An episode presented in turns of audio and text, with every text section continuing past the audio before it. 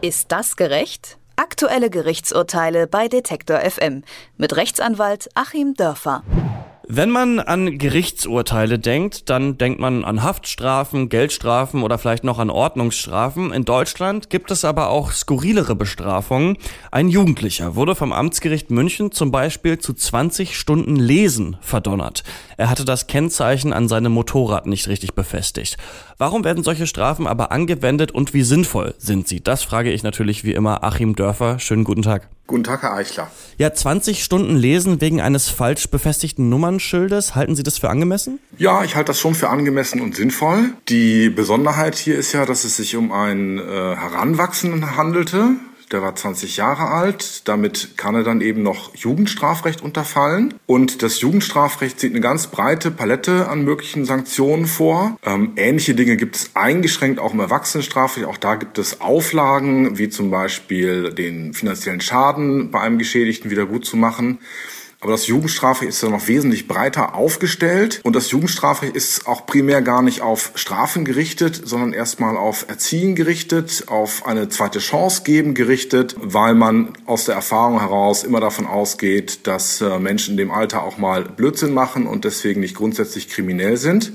Und daher gibt es eben eine Dreiteilung zwischen Erziehungsmaßregeln, Zuchtmitteln und dann der eigentlichen Jugendstrafe, die dann eben nur bei schwereren Delikten verhängt wird und auch auf maximal zehn Jahre gedeckelt ist, anders als bei Erwachsenen. Und hier haben wir es eben mit einer Erziehungsmaßregel zu tun, sozusagen der mildesten Form der Sanktion und da ist das Gericht dann ziemlich frei. Im Gesetz sind nur Beispiele genannt, wie zum Beispiel eine Ausbildungsstelle anzunehmen oder Arbeitsleistung zu erbringen oder sich bei den Verletzten zu entschuldigen. Aber wenn der Richter kreativ sein will, kann er das auch anders machen solange die Strafe eben noch angemessen ist und klar und bestimmt ist und nicht gegen Verfassungsrechte verstößt. Und ich finde, das passt hier schon. Also wenn jemand zum zweiten Mal, war es ja in dem Falle, sein Kennzeichen unleserlich anbringt, dann soll er sich ruhig mal damit beschäftigen und auch noch einen Aufsatz dazu schreiben. Das war ja die gesamte Auflage und Weisung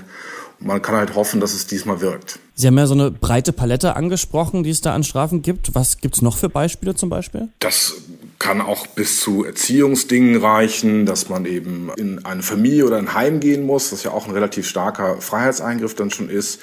Aufenthaltsorte einzuhalten, ähm, es kann auch vorher schon sozusagen ganz mild abgebügelt werden, eine Straftat, indem dann die Staatsanwaltschaft sagt, wir sehen hier überhaupt davon ab, Anklage zu erheben und belassen die Sache dann beim Jugendamt, das eben auch typischerweise mit eingeschaltet wird. Das kann für den Verletzten manchmal frustrierend sein, weil es dann sehr, sehr mild ausfällt. Mir ist das selber mal passiert, als ich als junger Anwalt nach meinem ersten großen Mandat äh, voller Freude mir dann tatsächlich einen Porsche Box dazulegte und dann hat irgendwann ein 16-Jähriger, weil er frustriert war und äh, auf irgendeine Party nicht kam, mir so ein Hakenkreuz von einem Meter Durchmesser in die Fronthaube geritzt. Und das Ganze ist dann damit geendet, dass er einen Entschuldigungsbrief mit dem Jugendamt zusammen verfasst hat und dann war die Sache für ihn erledigt. Das Strafverfahren ist dann gar nicht mehr eingeleitet worden. Entschädigung habe ich auch nicht bekommen.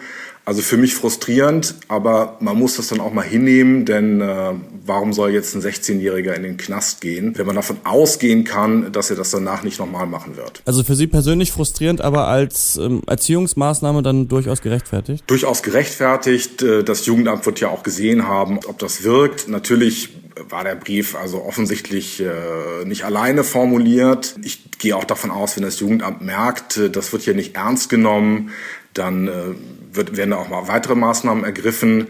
Aber gut, es kommt die Peinlichkeit dazu. Es kommt schon dazu, dass man mit Behörden zu tun hat, dass man auch merkt, das war nicht in Ordnung. Ich glaube, wenn wir uns alle fragen, ähm, wenn wir mit 16 sowas machen würden, am nächsten Morgen ist uns vielleicht sowieso schon unangenehm, auch mit dem Hakenkreuz. Das ist ja nicht ganz äh, ohne.